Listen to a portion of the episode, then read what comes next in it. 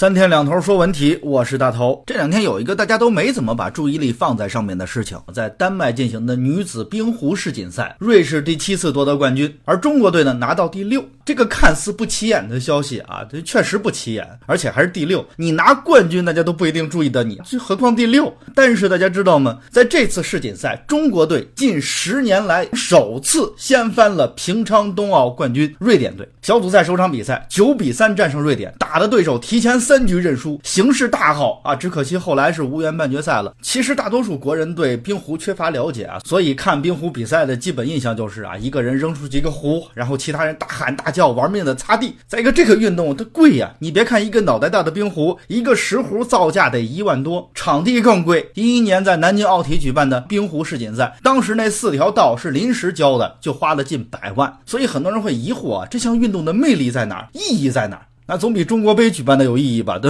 确实啊，冰壶不是一项类似足球啊、篮球啊或者田径这样的运动，它更像是偏向于象棋、围棋这种绝大部分依靠策略的项目。因为冰壶号称冰上斯诺克、冰上国际象棋嘛，都是同时符合博弈论、力度和瞄准的比拼。那为什么说像博弈呢？你要布局啊。冰壶的规则不到最后一刻你很难有胜负的，所以对手这么几轮会用什么策略，你得想。有攻有守，这就是战争啊。还有冰壶的走位，你需要依靠队员对场地冰面的这情况来判断。场地是滑呀，是色呀。这冰壶的运行力度、角度、旋转，这对技巧有非常高的要求。连运动员蹬冰那个力度、滑行方向，甚至手势是顺时针还是逆时针，擦冰的时机和技巧都是极度讲究的。他对策略性和大局观的要求胜过体力。就这么个运动，以前中国队想训练都得自己当制冰师，大本营啊、钉子线什么都得自己画，一个场地能画一天时间。现在呢？国家冬训中心冰壶训练馆六条冰壶赛道，男女混合队各有两条专属赛道。为什么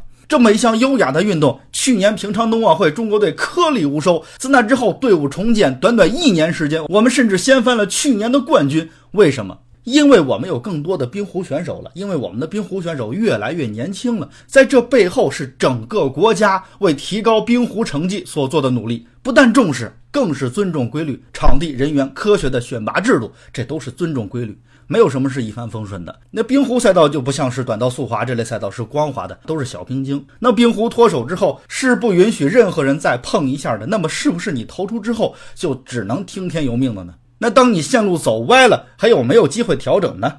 有，所以冰壶有了擦冰，擦冰让小冰晶融化，改变运动轨迹，让你可以走到正规的道路。那。不仅仅是体育项目，是不是还有了一些人生哲学呢？